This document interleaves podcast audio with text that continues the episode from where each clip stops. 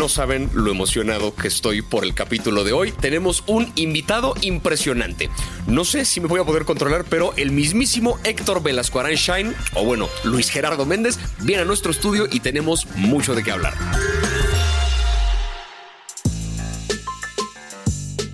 Yo soy Javier Ibarreche y hoy tengo el agrado de celebrar otra producción mexicana que llega al catálogo de Netflix, que además e, es divertido porque ya cada vez pasa más seguido que llegan producciones mexicanas de calidad, de contenido mexicano que llega a esta plataforma y la mejor manera de abordar, creo yo, estos contenidos es con los mismísimos responsables del contenido en cuestión.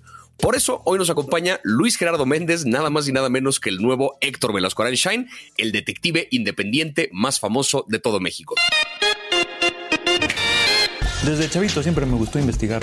O como le decía yo entonces, meterme donde no me llamaban. Alguien tenía que hacerlo. Luego pasó el tiempo y me convertí en ingeniero, pero eso no impidió que mis compañeros de trabajo me pidieran ayuda para encontrar sus toppers perdidos. Permíteme que me están haciendo una entrevista aquí. ¿Qué pasó? ¿Por qué México nunca llega al quinto partido? Soy detective no místico. Con el sueldo que gana un detective independiente en el DF, pues apenas alcanza para pagar la renta.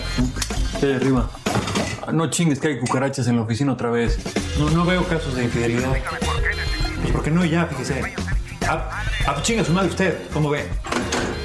Acaba de estrenarse en Netflix Velasco Arán, una serie basada en el personaje de Paco Ignacio Taibo II que cuenta la historia de Héctor Velasco Arán Shine, un ingeniero que un día decide abandonar su vida de lujo, renunciar a su trabajo para convertirse en detective independiente. Estudia por su cuenta con unos cassettes que se compró que le explicaron cómo ser detective y lo que vemos en cada episodio es cómo Héctor Velasco Arán lidia con un caso diferente de algún asesinato o de un secuestro o de algo que está ocurriendo en la Ciudad de México, entonces Distrito Federal, porque la serie está ambientada todavía en los 70 y eso es parte del atractivo. Entonces tenemos el día de hoy a nada más y nada menos que a Luis Gerardo Méndez que le da vida a este ícono nacional para que nos platique un poquito del detrás de escenas de la serie porque se va a poner interesante. Por cierto, olvidé presentarme. Mi nombre es Héctor de las Shine, detective independiente. Luis, ¿cómo estás? Bien, contento de estar aquí. Fantástico. Antes que otra cosa, sí quería decirte que soy de verdad muy, muy fan de tu trabajo y no lo digo en plan de soy el entrevistador, me toca decirlo a huevo. No, de verdad soy, de verdad soy muy, muy fan. Y a la lista de esos trabajos ahora se suma esta serie Velasco Arán. Eh, Velasco ahora sí que es un personaje que creó Paco Ignacio Taibo II, ¿no? En esta serie de novelas de detectives. ¿Tú qué tanto conocías del personaje antes de empezar a hacer esta serie? ¿Qué tanto sabías como de, de su existencia, de las novelas y demás? Que platícame un poquito. Afortunadamente nada, Javier. Yo creo que si hubiera sabido algo, me lo hubiera pensado tres veces. Eh, em, y no tenía idea, no sabía, no, sabía que existía la novela, eh, nunca había escuchado de los libros ni del personaje. Esta invitación llegó por Mr. Boss de Netflix Latinoamérica, que es eh, Francisco Ramos. Este, y él y yo teníamos un tiempo preparando una serie que eh, como que no terminaba de cuajar, se hacían tratamientos y no funcionaba y en fin, eh, pasaron dos, tres años, cuatro años, cinco años, ¿no? Que luego eso pasa con, con las series y las películas y cuando la serie terminó por estar lista, pues yo ya estaba medio miscast para el personaje, ¿sabes? Ya no, ya me veía muy grande para lo que habíamos pensado y él me llamó un día y me dijo, ¿sabes qué, Luis? Creo que este ya no va a jalar y le dije, sí, estoy totalmente de acuerdo y me dijo, pero tengo algo en la cabeza que creo que te va a gustar y es de un detective en los 70s que se mete un programa de televisión de los, de los 64 mil pesos y me, dio, me lo pichó en una llamada telefónica de cinco minutos. La verdad no le hice mucho caso porque yo estaba como con la cabeza en otra cosa, filmando una película. Y seis meses después me dijo, ya tengo los guiones, te los voy a mandar. Y en un vuelo a Los Ángeles eh, leí los primeros dos episodios y cuando aterricé le, le marqué y le dije, ah, voy. no tenías como ningún referente del, personaje. Nada. Después me, tuve que chutar todo, ¿no? Y leí las novelas y vi 20 entrevistas de Paco Ignacio hablando del personaje y empecé a entender y a darme cuenta de todos los fanáticos que tenía el libro y el personaje, ¿no? Y, como las películas que había antes, nunca las quise ver, por supuesto, porque eh, yo tenía como muy claro que quería hacer mi propia interpretación de este personaje, porque además había que traer este personaje que fue tan popular en los 80s, ¿no? De este, este detective eh, chileno en los 70 había que traerlo de alguna manera a este momento. ¿no? No, no quiero decir que ahora Velasco vive en el 2022, sino que el mundo es muy distinto, pues, ¿sabes? Eh, hay series y películas, ¿no? Que, que eran muy divertidas o que eran muy populares hace 30 años y que ahora las ves y son políticamente incorrectas o ya no es tan chistoso o lo que están diciendo no es tan acertado, ¿no? Y en ese sentido, pues Velascorán también necesitaba una shineada, ¿no? En ese sentido como de decir cómo lo traemos a este momento, ¿no? Y, a mí particularmente me interesaba ser un personaje que fuera mucho más em, de a de veras, pues. O sea, el detective con el que crecimos viendo durante muchos años, este detective al que no le pasa nada, ¿no? Que no se afecta ante nada, que todo el tiempo habla así nada más, ¿no? Que a la chica guapa la ve siempre de la misma manera y que no importa lo que le pase, él nunca se quiebra. Ni... A mí personalmente me daba mucha hueva, ¿no? Como que me interesaba más presentar a este personaje un poco más vulnerable que se va convirtiendo en este detective mucho más oscuro, que es el que tenemos en el imaginario colectivo de Velasco ¿no? Una especie de como de Batman Begins, ¿no? Claro. Es, es un poco lo mismo, es Velasco Begins, este ingeniero que decide ir hacia ese lado, pero pues cómo fue el camino, ¿no? Y que eso es bonito porque incluso en el primer capítulo de la serie justo nos plantean que tomó un curso, que compró unos cassettes y el cassette le explicaba cómo ser un buen detective. Y entonces, de manera muy autodidacta, nada más con estos audios, pues aprende a hacerlo. Y sí se ve un personaje así vulnerable, medio torpe a veces, se pone nervioso con la chica guapa. O sea, eh, es refrescante ver un detective que no es el detective impecable, cool todo el tiempo, ¿no? Exacto. Yo sobre eso eh, quería preguntarte, ¿Qué fue lo que más te atrajo de este personaje? Ahora sí que sin tener el referente anterior de la novela, cuando leíste estos guiones, ¿qué fue lo que más te llamó la atención del personaje que dijiste a huevo, lento? ¿Cómo pensaba el personaje? ¿Cómo reaccionaba ante la adversidad? Como las cosas que decía. No voy a hacer spoilers, pero a, a le pasa de todo, ¿no? Es un personaje que le pasan cosas terribles porque pues, se mete con ahora sí, como dice él, con las fuerzas del mal, ¿no? Con la policía, con los políticos corruptos, con los este, empresarios sin escrúpulos, ¿no? Entonces, cuando estás pisando de los talones a esta gente, pues probablemente vas a tener represalias, ¿no? Entonces, a Velas Corán le tocan varios reveses, ¿no? Y, y me gustaba mucho cómo las cosas que decía y las cosas que pensaba cuando le pasaban estas cosas terribles. Si a mí me pasara algo como de las cosas que le pasa a Velascorán estaría llorando cinco días de, ay, ¿por qué a mí me pasan? ¿No? Y Velascorán como que se para y dice, bueno, pues, ¿no? Así es la vida y es lo que toca y vamos para adelante. Entonces como que esa manera que tenía él de enfrentarse al mundo y de resolver los problemas me pareció fascinante, ¿no? Como de aprender a pensar así, como de entrarle a un personaje que, que reacciona así, que es tan tosco, que es tan Además, pues eso, el, tema de la, de la, acción y la aventura es. Eh, yo no podía imaginar algo más opuesto a mí, ¿sabes? Eh, claro. Eh, yo en la escuela de actuación, mis maestros se la pasaban bulleándome porque mi corporalidad era la peor del, del, salón. Era el moños para otras cosas, ¿no? Era el más cagado y el que lloraba más fácil, ¿no? Pero cuando me ponías a hacer una rueda de pandita, pues no me salía, ¿no? Entonces, cuando tienes que hacer acción, ¿no? Pues es cabrón, porque es entrarle a, otra fisicalidad, a otra corporalidad y, y hay que hacerlo. Y hay que decirlo también. Em, cuando leí los guiones, eh, yo solamente pensaba, ojalá tenga un muy, muy, muy, buen doble de acción, ¿no? Eh, y en los primeros, en el primer episodio, no voy a quemar a nadie, pero bueno, en el primer episodio, en el segundo episodio, mi doble de acción era como mi doble. O sea, era del doble de tamaño mío. Entonces, desde que yo lo vi, dije, esto no va a jalar, güey. O sea, cada que mi doble de acción entre a hacer una escena, no va a jalar, no, no va a servir. Velasco se volvió Hulk, ¿qué pasó ahí? Exacto, o se comió 27 garnachas, ¿no? Entonces, eh, pues no jaló. Y lo que terminó pasando es que yo terminé haciendo casi todos los stunts de, de Velasco en los primeros dos episodios. Ok. Y pues yo no estaba entrenado para eso, ni estaba mentalizado para eso, pero pues también soy productor de la serie. Entonces, si estoy asomado al monitor y veo que no jala, pues lo tengo que hacer yo. Claro. Entonces fue muy emocionante, pero pues también eh, Después conseguimos a alguien que era impecable y entonces en el capítulo 3, que es el que tiene más acción, ahí pude eh, tener un poco más de paz. Ahora sí que tratando de evitar un poco los spoilers, ¿hubo alguna escena en particular de acción que ya fuera que te costó mucho trabajo o que estabas muy emocionado de hacer, porque Velasco justo en cada capítulo se mete en mil situaciones de tiroteos, persecuciones, hay coches, hay escalar, hay, o sea, hay absolutamente de todo. ¿Hubo alguna escena en particular que dijeras, esto traigo ganas de hacerlo o esto, por favor, que no me toque a mí? sí hubo una, eh, no voy a spoilerar mucho, pero hay una explosión, una explosión grande, eh, que a mí me emocionaba desde que la leí. Y el día que ya tocó, hacer la explosión y que obviamente había un stunt en la parte más riesgosa de la explosión. Eh, incluso donde estaba yo, que todo el mundo me decía, ahí es seguro, yo sí apliqué la de, podemos moverla un metrito más para atrás. ¿Sabes? Porque hay como una cosa de, a mí me ha tocado... Eh, eh, no sé, es una cosa muy malinchista, la verdad, y está mal. Eh, pero, pero a mí me ha tocado estar en películas en, Estados Unidos, ¿no? Donde hay como eso, un, pues unos protocolos de seguridad y de, safety brutales, ¿no? Donde de alguna manera te sientes más este, en confianza. Aquí en México las cosas han mejorado mucho, pero yo hay muchas historias de terror, ¿no? De actrices a las que le explotó una pistola en la cara o a un actor al que los estopines le entraron en la piel. O sea, sabes, como gente que conozco, mis cuates, mis compañeros, mis colegas, ¿no? Entonces de pronto aquí era como de pero afortunadamente tuvimos un equipo de primer nivel este, y todo salió perfectamente. Pero pues son estas ideas con las que crecimos nosotros como actores eh, en formación, en la escuela de actuación, que vas escuchando cómo pasan ciertas cosas y siguen pasando en Estados Unidos, ¿no? Pasó ahora claro. con, el, Alec Baldwin, ¿no? O sea, son cosas que pasan y los accidentes ahí están. Y cuando haces acción, sí, siempre hay una una adrenalina y, un, y una cosa que, que, está presente porque sí hay un riesgo siempre, ¿no? Y el trabajo de la producción es minimizarlo al máximo pero pues el riesgo ahí está. Sí, claro, uno pensaría que el ser ficción anula el riesgo, pero no es el caso. No. O sea, el riesgo existe, está protegido. Claro. Pero es un riesgo al final de Y al final del día, si saltas, si caes mal, te esguinzas el tobillo y se acabó la filmación. ¿Me explico? O sea, a, esos riesgos también me, refiero. Entonces hay que tener todo muy calculado y estar muy entrenado para lo que vas a hacer.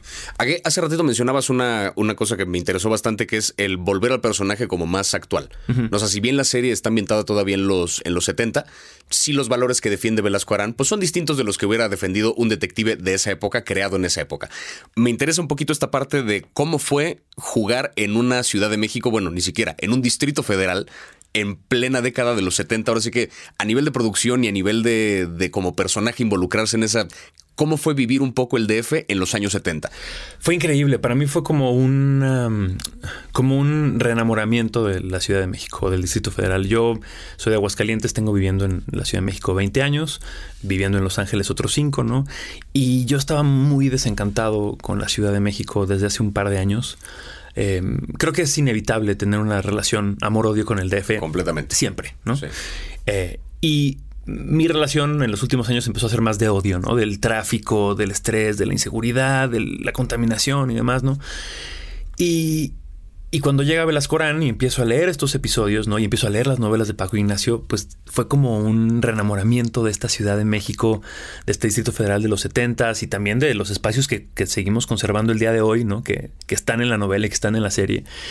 Y cuando filmamos la serie fue todavía más bonito porque era estar en esos lugares, ¿no? Que además estaban eh, decorados, ¿no? Y estaban ambientados por este increíble diseño de producción que tenemos en Velascorán, que hizo un trabajo extraordinario donde como actor no tenía que actuar nada, ¿sabes? Estaba ahí, estaba en las calles de los 70 con los automóviles de los 70 con el vestuario de los 70 Entonces era como realmente estar ahí y únicamente reaccionar a lo que está pasando enfrente de ti. Entonces fue un eso, como siento que el DF me reconquistó, ¿no? De alguna manera y siento que esta serie va a terminar también de reconquistar a mucha gente en ese sentido. La Ciudad de México, el Distrito Federal, es la ciudad más cool del mundo hoy. Eso no lo digo yo, lo dice todo el mundo. A veces como París hace muchos años o como Nueva York hace 20 años. Está lleno, de, o sea, tú caminas en la Condesa y en la Roma, ¿no? Ahí está plagada de extranjeros porque se convirtió en the place to be. Entonces, creo que esta serie presenta como este, este, esta, esta nostalgia de esta ciudad eh, a no solo a, los mexicanos, sino a la gente que no sabe que esta ciudad existía hasta ahora. ¿Sabes? Es, es una cosa muy loca. Y, esa parte fue muy linda. En cuanto a las temáticas de la serie y a los enemigos de Velascorán, creo que tristemente siguen siendo los mismos. Sí. ¿Sabes? Eh, Velascorán se enfrenta a la policía corrupta, se enfrenta a los gobernantes corruptos, a los empresarios. A la élite oculta de a los, em, A los empresarios sin escrúpulos, ¿no? Y pues nada más prende las noticias, ¿no? Claro. Entonces, en ese sentido, creo que es muy bonito ver que este héroe que es muy cabrones. O sea, Velascorán, nosotros crecimos viendo a, todos estos héroes de la literatura o de la cultura popular norteamericana o británica irse a la pantalla, ¿no? Hay muy pocos casos que tenemos en México donde podemos ver eso en la pantalla, como vernos representados por un héroe mexicano, ¿sabes? Como por un güey de a pie, como tú y como yo, que un día dijo, ¿sabes qué? Ya estoy hasta la madre de ser ingeniero, estoy hasta la madre de tener un podcast, estoy hasta la madre de ser actor, quiero hacer una, quiero hacer una diferencia real y voy a dejar todo atrás y voy a divorciarme de mi esposo y voy a dejar mi trabajo y voy a contratar un curso de detective privado este, en línea y voy a hacer un cambio yo, aunque sea un culero a la vez como lo dice Velasco, ¿no?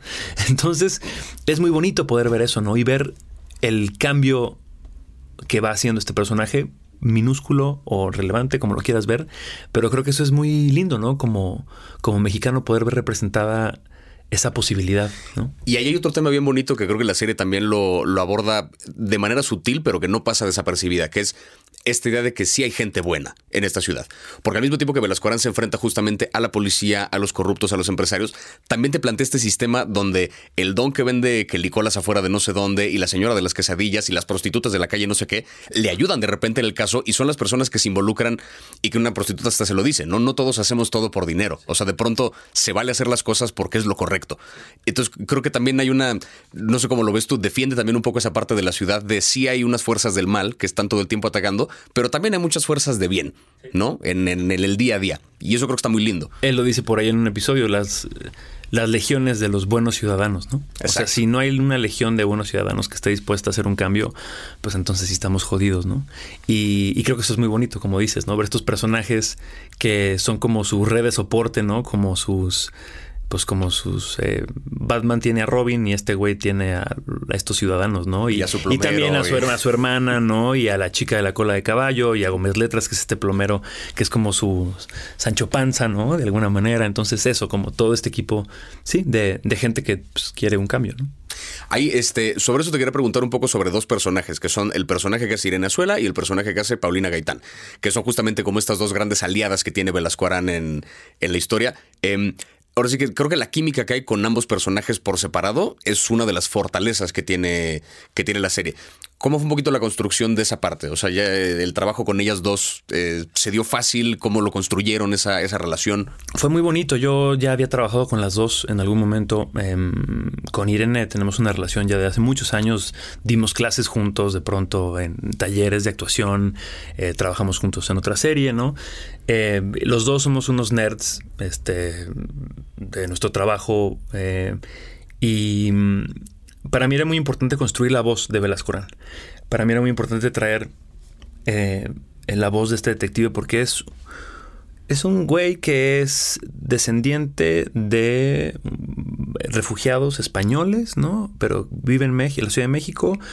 Eh, es un ingeniero, pero que ahora quiere hacer como esta especie de revolución en los 70 Entonces, no puede hablar como un actor que vive en la Roma, ¿no? Claro. O como, o sea, como cualquier actor de, esta, de este momento histórico, ¿no? Entonces había que construir la voz. Y fue muy difícil porque el cine de los 70 es muy desafortunado en México, ¿no? Este, que, hay muy pocas cosas que, vale la pena ver. Entonces era como difícil entender cómo hablaban. Muchas, muchos de los actores de esa época estaban, eran muy anquilosados y muy sobreactuados. Entonces tampoco me servía. Me tuve que poner a ver, pues eso, muchas eh, entrevistas a escritores mexicanos de la época, Carlos Fuentes, Carlos Monsiváis, muchas películas de Bonilla, porque es de los pocos actores que pues era como muy de veras, muy real en sus películas y pues trabajaba en esa época. Entonces ahí fui como haciendo mi, un licuado de esto con, con un coach de acentos con el que trabajo mucho y llamé a Irene Azuela, que interpreta a mi hermana Elisa, le dije, oye, voy a hacer esta locura ¿te sumas? Porque creo que estaría poca madre que los hermanos hablaran igual, ¿no? Que tuvieran este mismo cantadito, ¿no? Y me dijo, no mames, me encanta.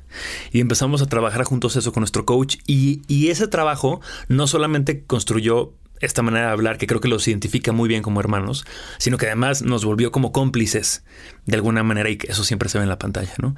Y con Paulina Gaitán, por el otro lado, eh, no tuvimos un trabajo así, pero eh, estaba como muy claro que teníamos que tener una relación muy física, no de mucho contacto. Estos dos güeyes están profundamente enamorados del otro y se desean a más no poder y están calientes todo el día y tienen que resolver estos crímenes, pero, pero tienen como una atracción muy fuerte, ¿no? Entonces, eso, como, como que muy pronto establecimos códigos de, pues eso, de, de, de, eso, códigos, ¿no? De, eh, ¿cómo se, cómo dicen los gringos? Este professional intimacy, ¿no? Le dicen, ¿no? Como de, pues yo te voy a agarrar hasta acá y tú me agarras hasta acá y no hay pedo y estamos jugando y entonces esa comodidad creo que es lo que hace que en la pantalla se vea esta relación como tan de de veras, ¿no? Y se sienta así de genuino. Sí. Sí. Y sobre eso, eh, está bien interesante esto como la construcción que hacen a partir de, ahora sí que el, el, trabajo actoral que hay dentro de una serie, pero en esta serie en particular pasa algo curioso que es que cada episodio cuenta con un director diferente. ¿Cómo fuera así que esa parte también? Porque tienes, digamos, un trabajo ya establecido con, con tus compañeras de escena, pero aparte cada episodio tiene que adaptarse a las decisiones y a la, a la visión creativa de un director distinto. Es completamente diferente y cada director tiene un papel muy específico. En el episodio 1 lo dirige Ernesto Contreras, eh, que él es el que tiene el trabajo más difícil porque él tiene que, ahora sí que, él sets the tone, ¿no? O sea, él dice, el tono es por acá, el personaje es por acá. O sea, Velascorán, yo siempre he dicho, Velascorán es hijo de Ernesto Contreras, de Rodrigo Santos, que es el showrunner, y mío. ¿no? O sea, entre los tres tomábamos todas estas decisiones de la voz, de si las patillas o no las patillas, el vestuario, la chamarra así, se para así, se para acá, cómo voltea a ver, cómo mira. O sea, todas esas cosas era una colaboración muy con Ernesto, ¿no? De ir construyendo el personaje. Ernesto es un director eh, talentosísimo y es, es durísimo con los actores en el buen sentido de la palabra. O sea, él no tiene pelos en la lengua y a mí me decía, no, por ahí no es Luis. No, no, no, no, no, no, funciona. el acento lo estás llevando a un lugar donde no es, bájalo más, conténlo más. O sea, como que eh, es un gran aliado para construir un personaje, trabajar con Ernesto, ¿no? Entonces, eh, también eh, este programa de los 64 mil pesos, cómo creó todo ese universo, las, las, decisiones como creativas de las cámaras que se utilizan, ¿no? De cómo de pronto vemos estos cortes donde ves a Velascorán con esta imagen como si estuviera grabado en un programa de televisión de los 70s, que te lleva a esa época, ¿no? Eh, pues son decisiones de Ernesto, ¿no? Y, esas cosas son muy importantes, el, el cast también, ¿no? Eh, y, y Hiro, Hiro Kamata, que es la directora del episodio 2, pues tiene como una mirada mucho más femenina, ¿no? Que es importante para el episodio 2, que justamente cuenta la historia del personaje de Anaelia Norvid, ¿no? Este, de esta vedette, eh, actriz eh, venida menos, ¿no? Entonces como que era muy importante su visión de eso. Y el episodio 3 lo dirige Gonzalo Amat, que es un fotógrafo, director que tiene todas las credenciales haciendo acción en Hollywood, ¿no? Entonces eh, cuando llegó a ser Velascorán, para mí fue muy... Me dio mucha paz ver que este director sabía perfectamente cómo filmar acción y filmarla bien y filmarla rápido. Entonces, el episodio 3, eh, ya lo verás, es, es el que tiene más acción y es el más dinámico y eso tiene que ver mucho con Gonzalo. Ok. Y aquí, eh, pensando ahora sí que cómo están todos estos elementos de, de cómo Velasco Arán se, se, vuelve más fresca, se vuelve una cosa como más actual, respeta la época en la que ocurre, pero tiene esta parte de la acción, una visión femenina y demás. Eh, por el otro lado, digamos, pensando en el material original, Paco Ignacio Taibo II tuvo algún contacto con ustedes en cuanto a la parte creativa? ¿Hubo alguna, alguna decisión de él o algún consejo que les haya dado de cómo tratar el material y el personaje? Sí, muchísimo, muchísimo con Rodrigo Santos, que es el showrunner, con la gente de Netflix, con Ernesto Contreras. Con ellos tuvo una comunicación muy cercana, particularmente con Rodrigo, en el tema de, de la adaptación ¿no? de las novelas a los guiones. ¿no? Creo que ahí era la parte más importante. A mí como actor, eh, entre más distancia pudiera yo tener, mejor. Claro. Porque entre más cercanía hay con el creador, pues hay como más una cosa como de querer complacerlo y al final del día esta es mi versión de esto y este es, es, un trabajo de mucha gente. Yo, yo, no, yo no me mando solo, pues, ¿sabes? Yo, eh, este personaje es una colaboración, es, perdón, este personaje es una colaboración creativa de mucha gente, ¿no? Eh, pero a mí me interesaba mucho eso, tener una libertad de, de, hacer mi propia interpretación de esto como un mantra personal. Nunca vi las actuaciones de Pedro Armendáriz, nunca vi lo que hizo Sergio Goyri ni lo que hizo Alejandro Camacho. Sí vi cosas cuando ya estaba como a la mitad de la filmación, por curiosidad, como de, a ver, y me sorprendió mucho decir, ah, ok, es completamente diferente, qué bueno. Está poca madre que sea distinto, ¿no? Porque, como te digo, es un personaje que, que yo sí muy conscientemente quería humanizar un poco más, ¿no? Y que veas, que le veas más las grietas, ¿no? De, de qué le da ansiedad, de, qué lo, de qué lo vuelve frágil, ¿no? Eh, le matan a, no voy a decir spoilers, ¿no? Pero van matando a gente muy cercana a Velascorán, ¿no? ¿Cómo reaccionas ante eso, no? Claro. Me cuesta mucho creer que alguien no reacciona ante eso, ¿no? Y sigue como si nada, ¿no? Me, interesaba más ver esa humanidad del personaje y después llevarla a este personaje mucho más oscuro, donde sí eh, creo que los fanáticos de la novela, hacia el final de, la serie, van a ver ese Velasco que se imaginan, pero insisto, es un camino para llegar ahí. Que viene desde el origen del, del personaje. Velascorán es un ingeniero es un ingeniero casado eh, este, con una mujer que está preocupada por el color de la alfombra de su casa, ¿no? Entonces, de ahí tenemos que ir al punto B. Y el punto B es este personaje de acción durísimo, tosco, ¿no? Pero pues no empieza así. Entonces, hay una como, hay un paralelismo muy, muy lindo que me di cuenta yo mientras hacía la serie, que es, es un poco lo mismo, ¿no? Es como, es como también Luis Gerardo convirtiéndose en Velasco, ¿sabes? Es un poco lo mismo. O sea, como que vas encontrando cosas, ¿no? De se te va endureciendo la piel, te vas volviendo más, este, pues eso, más, más tosco, más rudo, más resistente al, a los, a los golpes de la vida, ¿no?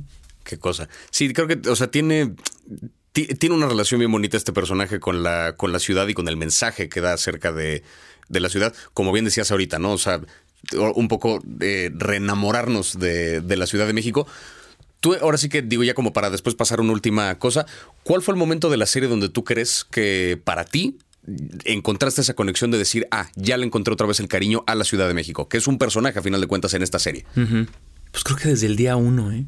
O sea, del día uno de la filmación, eh, cuando me paré en estas calles del centro histórico, ¿no? Y veía a todos los extras, este, eh, vestidos como esa época y los, y los coches en las calles, este no sé, como que hubo algo muy mágico de eso, de, imaginarme cómo fue. Eh, también fue muy loco la primera vez que me puse el vestuario de Velasco Aranya para salir a filmar las botas, los pantalones acampanados, las patillas, el pelo para acá, ¿sabes? Como estas cosas. Y me vi en el espejo, fue así de, ay cabrón, soy mi papá. Soy mis tíos, soy todas las fotos que vi de mis tíos y mis papás y, mis abuelos, ¿no? Y pues eso tiene una cosa muy loca, ¿no? Como, como reinterpretar esa época, ¿no? Y como contar esa historia en la pantalla de Netflix, ¿no? De una novela que fue un referente para toda una generación, pues sí, hay como una responsabilidad y como una emoción pues muy linda y que me siento muy agradecido con, la confianza de todo el equipo de decir, oh, le vas, aviéntate esto, ¿no? Y bueno, para pasar ahora sí que ya a cerrar con esta entrevista, te quiero hacer unas preguntas rapiditas, una cosa ya más, este, más tuya, más fuera de, la serie. Es un, pequeño ping pong Netflix, es lo que queremos hacer. Primero que nada, ¿tú prefieres maratonear temporadas o eres de ver un episodio a la vez? Depende de la serie. Hay series que son palomitas, que no hay que pensar mucho y que me las aviento de un jalón. Cuando son series que me simbran y que me ponen a pensar, ahí sí trato de digerirlas poco a poco. De irlas dosificando. Sí.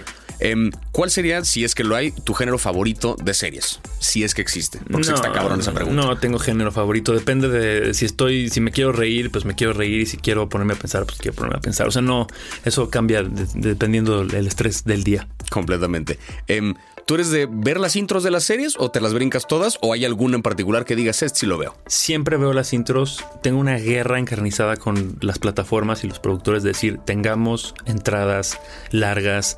Se merece toda la gente que trabajó en el proyecto tener su nombre ahí. O sea, es, importante que la gente sepa quién hizo el vestuario, quién hizo la fotografía, quién trabajó. O sea, a veces, ah, la gente la salta. Me vale madres que la salten. Ahí tiene que estar el trabajo de toda la gente que participó en este proyecto. De acuerdo. Es un mantra personal. Em, de las producciones mexicanas que hay en Netflix, ¿tienes alguna favorita? Más allá de que hayas estado tú o no, ¿alguna que te guste particularmente? Producciones de Netflix, pues sí. Se vale que sea una tuya, ¿eh? Tampoco vamos aquí a juzgarte, sí. no, pues a Club de Cuervos le tengo un cariño muy especial y a Narcos, obviamente, pero eh, mexicanas. Bueno, ya, no estoy aquí, ¿no? Es una original mexicana. Me parece una es tremenda. obra de arte esa película. Sí. Y finalmente, ¿alguna serie o película de Netflix que te gustaría recomendar? Mexicana, no mexicana, lo que sea. Eh, ¿Sabes cuál estoy viendo que me gusta mucho? Una que se llama um, Dirty Lines, que es de cómo suena, empieza el negocio de las eh, del phone sex y las llamadas eróticas en, en Holanda. Está muy divertida. Es muy Dirty Lines. Dirty Lines, sí. La voy, a, voy a revisar. Pues bueno, Luis Gerardo, te agradezco muchísimo por tu tiempo, por esta entrevista. Felicidades de nuevo por Velasco Arán. Creo que eh, incluso después de esta plática creo que me pasó un poquito más el agarrar darle aún más cariño a esta ciudad que también a veces odio y que pues llevo toda mi vida viviendo acá. Y no sé por qué siento que en algún momento de este año los pantalones acampanados van a volver. Eso lo podría apostar. Guarden este tweet. Muchas gracias. Gracias de verdad por tu tiempo, por estar aquí y pues nada, felicidades por Velasco una vez más. Gracias. Soy detective, no místico. Pues hemos llegado al final de este episodio. No sé si tengo más ganas de ser detective o de tomarme una calicola, pero bueno, eh, espero que hayan disfrutado de este episodio y que hayan disfrutado de la entrevista de Luis Gerardo Méndez. Nos tenemos ahora sí que despedir, pero no olviden pasar por la cuenta de Netflix MX para debatir sobre esta nueva producción mexicana y recuerden que pueden escuchar todos los episodios de Nada que Ver en Spotify y en otras plataformas de podcast todas las veces que quieran. Yo soy Javier Ibarreche y esto fue Nada que Ver, un podcast de Netflix producido por el equipo de Posta. Gracias por escucharnos.